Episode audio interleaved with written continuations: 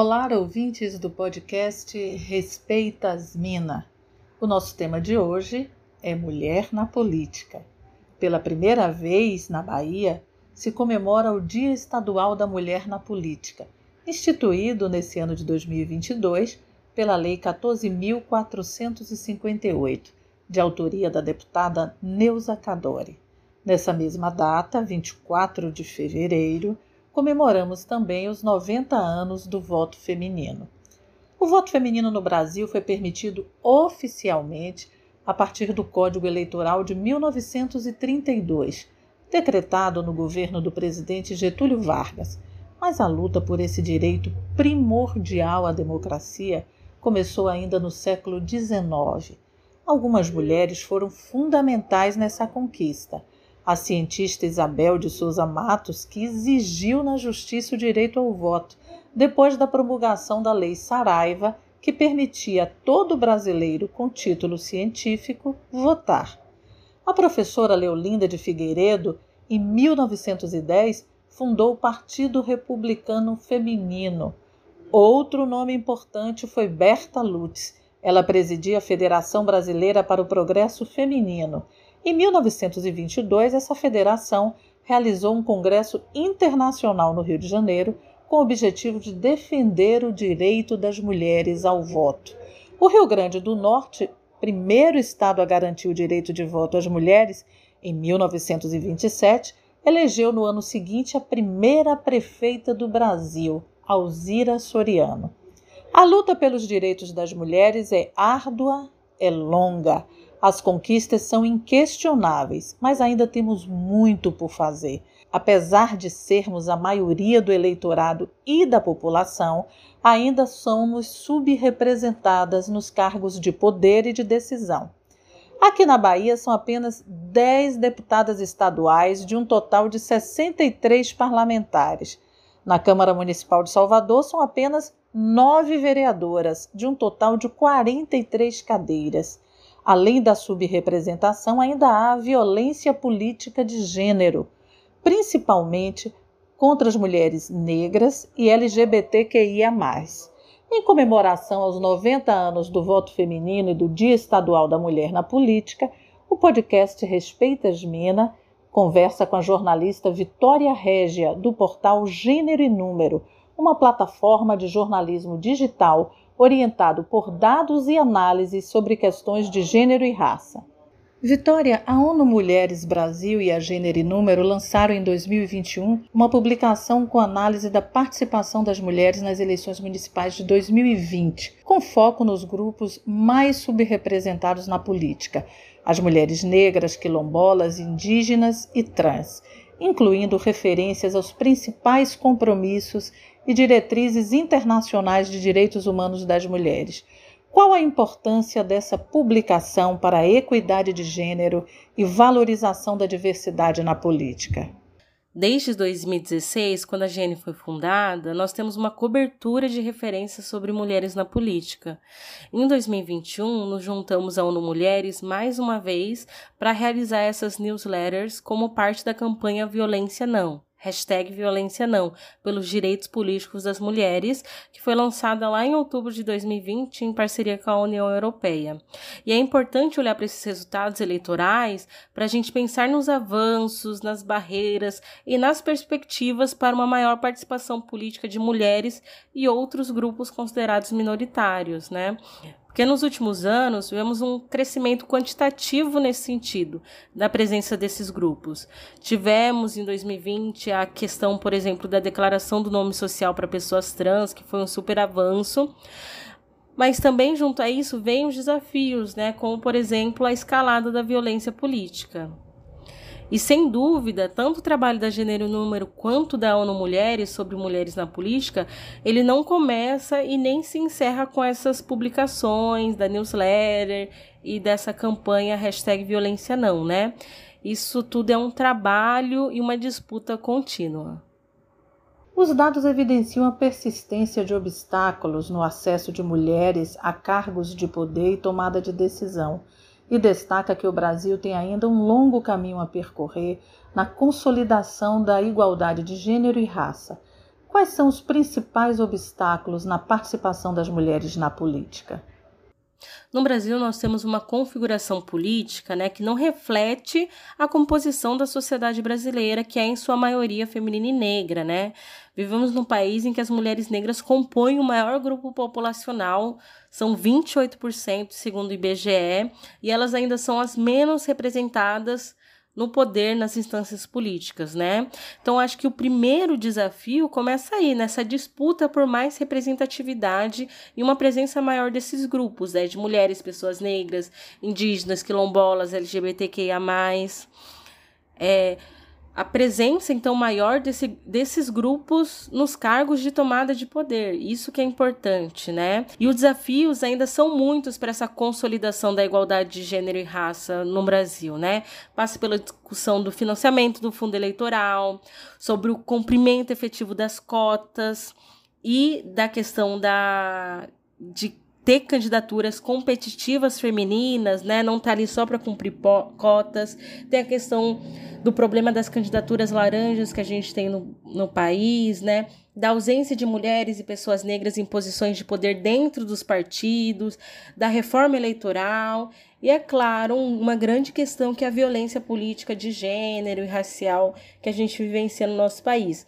Então, os desafios, os obstáculos para essa participação de mulheres e desses grupos minoritários, considerados minoritários no poder, ainda são muitos, passam por todas essas questões, né?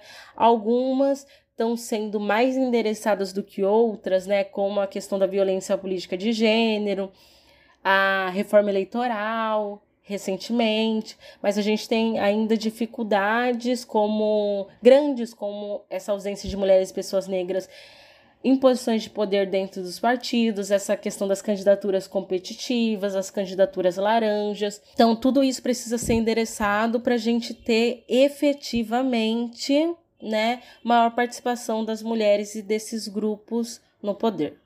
Quais são as medidas necessárias para a eliminação desta barreira? O que é que pode ser feito para acelerar esse processo?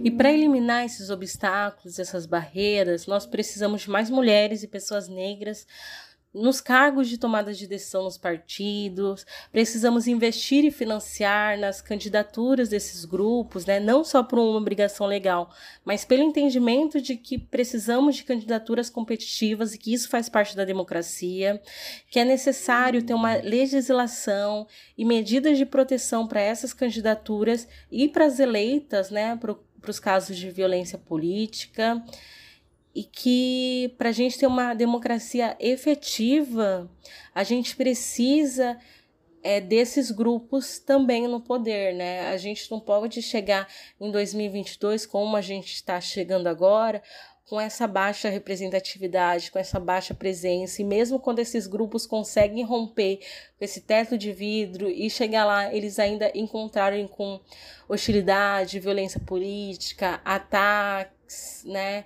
E todas essas questões. Então é preciso. É, não tem uma resposta simples, né? não tem uma solução única que vai dar conta dessa complexidade, até porque a gente está falando de vários grupos, né? não só de mulheres, mas de outros grupos e dessa interseccionalidade também que envolve as mulheres. Então, por isso que é super importante a gente pensar em várias medidas, várias ferramentas para conseguir acelerar esse processo e eliminar essas barreiras. A violência política de gênero é uma agressão não só às mulheres em sua diversidade, mas também é um ataque à própria democracia. A vereadora do Rio de Janeiro, Marielle Franco, foi assassinada há quatro anos e até hoje não se conhece os mandantes do crime.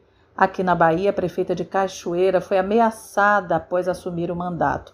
Você poderia dizer de forma bem didática o que, que é a violência política de gênero e por que ocorre? A violência política, ela não é um fenômeno novo, né? Por mais que a gente esteja falando mais nesse momento.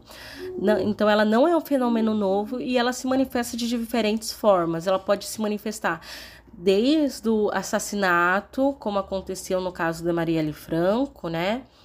em 2018, até ataques cibernéticos em lives de eleitas durante a pandemia, sabe? Ou casos de, de racismo, como a gente tem visto na hora das, das eleitas chegarem nos seus gabinetes, né? Então tem uma infinidade de formas que essa violência vai aparecer. Né? E a violência política, ela também abarca violência não só contra parlamentares, executivos, é, mas contra militantes, ativistas, lideranças, né? eleitores também. É, então, ela é mais abrangente do que só eleitos ou candidaturas. E é importante fazer a distinção de que a gente tem a violência eleitoral e a violência política, né? Basicamente, toda violência eleitoral é violência política, tá dentro de violência política, mas nem toda violência política é violência eleitoral, né? A violência eleitoral tem a ver ali com recorte temporal, tem a ver com é, essa questão do, do, do, período eleitoral mesmo, e ela configura e ela está dentro da violência política, mas nem toda violência política vai ser violência eleitoral. Por isso que a gente tem violência contra violência política contra ativistas, contra militantes, quando essas candidaturas já são eleitas, já estão exercendo ali o poder, elas podem sofrer violência política também, né? E a violência política de gênero, ela está associada ao machismo, né? é uma violência que vem muito demarcada por essa questão do machismo. E ela vai afetar principalmente mulheres e também pessoas LGBTQIA. E aí, dentre essas interseccionalidades, né, ela vai afetar de forma diferente também as mulheres negras, que além da questão do machismo, vai vir junto à questão racial, né? Porque no senso comum da nossa sociedade, até hoje, as mulheres e esses grupos minoritários, eles são objetos de políticas e não sujeitos de política, né?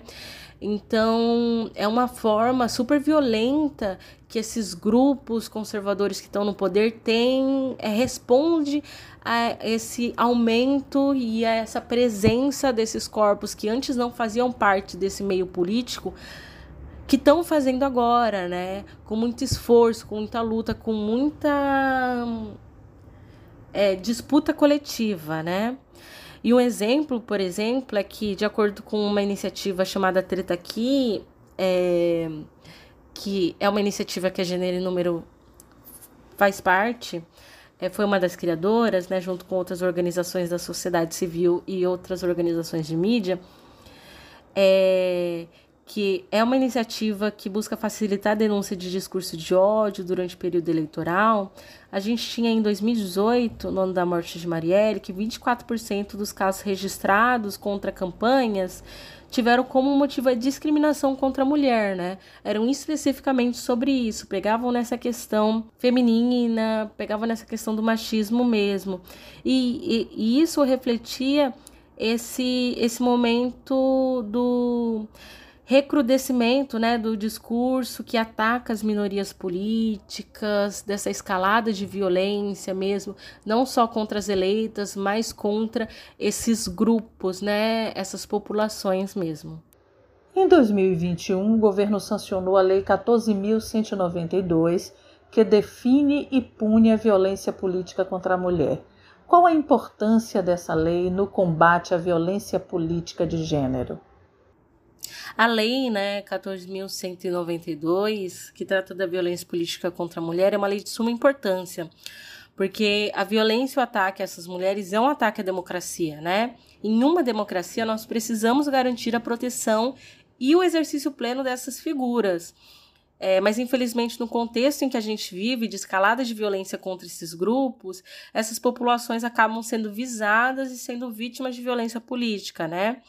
E a lei é importante não só o caráter punitivista, porque a gente sabe que isso no Brasil não dá conta de, de prevenir ou combater a violência contra a mulher ou a violência contra esses grupos, mas eu acho que esse sentido de prevenção é super importante, porque a gente não quer mais ver casos como o da Marielle, né?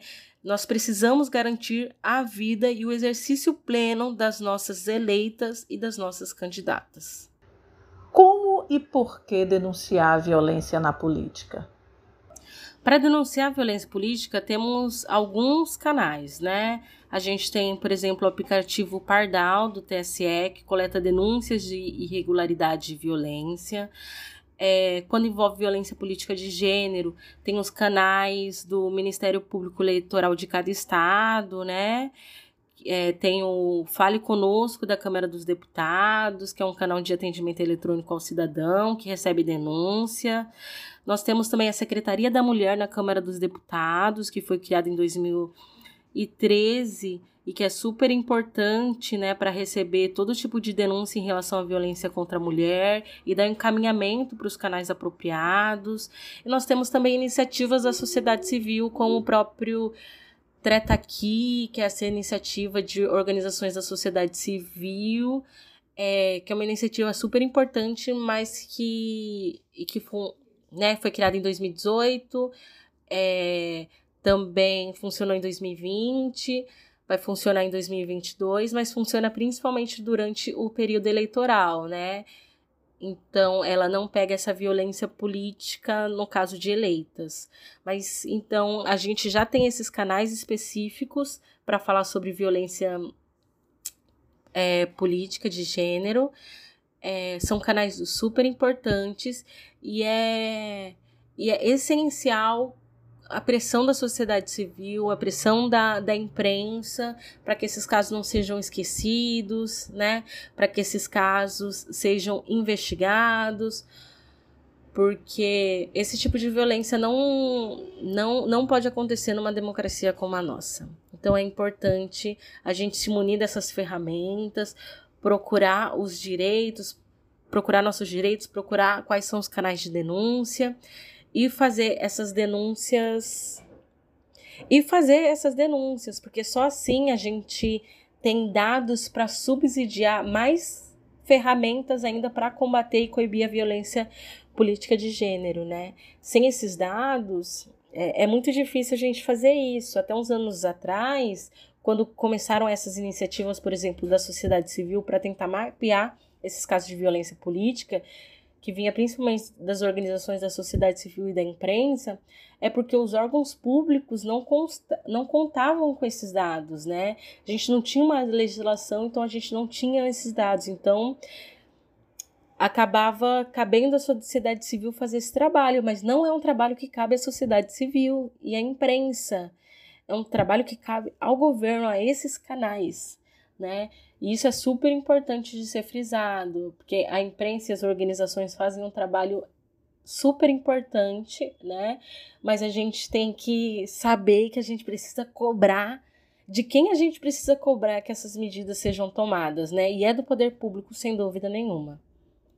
Em outubro de 2020, a ONU Mulheres Brasil, em parceria com a União Europeia, lançou a campanha Violência Não pelos Direitos Políticos das Mulheres uma mobilização de prevenção à violência política contra as mulheres em contextos eleitorais. Como esta campanha pode colaborar e incentivar a candidatura de mulheres nas próximas eleições? Quando a gente fala de violência política, violência contra a mulher, eu acho que o, a questão informativa e educacional tem um papel muito central, né? Porque a gente vive numa sociedade extremamente machista, uma sociedade que ainda enxerga a, as mulheres, as pessoas negras, a população LGBT, quilombola, indígenas de forma diferente, né, como os outros, né? Então é super importante essa campanha da ONU Mulheres, né, junto com em parceria com a União Europeia, a campanha hashtag Violência Não, nesse sentido de fazer mesmo mobilização nacional de prevenção e informação sobre violência política contra as mulheres em contexto eleitoral, né? É, é uma campanha centrada em ações nas redes sociais e principalmente no diálogos com tomadores e tomadoras de decisão, né? E isso é essencial. A gente está nesse lugar é, de dialogar com quem vai tomar a decisão final, né? E como e para mostrar como a violência política é uma das principais barreiras que impedem o exercício pleno das mulheres no poder, né? E que enquanto a gente não enfrentar isso, a gente não vai ter uma democracia efetiva. Então, eu acho que essa campanha é muito importante nesse sentido de discutir mais sobre violência política, incentivar a candidatura de mais mulheres nas eleições, né? E não só que a gente tenha mais candidaturas de mulheres, mas que essas mulheres consigam efetivamente cumprir os seus mandatos, que isso também é super importante. Vitória, muito obrigada por sua participação no podcast Respeitas Mina. O tema da participação das mulheres na política é extremamente atual, especialmente esse ano em que temos eleições, né? as eleições de outubro de 2022. E a vocês, ouvintes do podcast Respeitas Mina, até a próxima.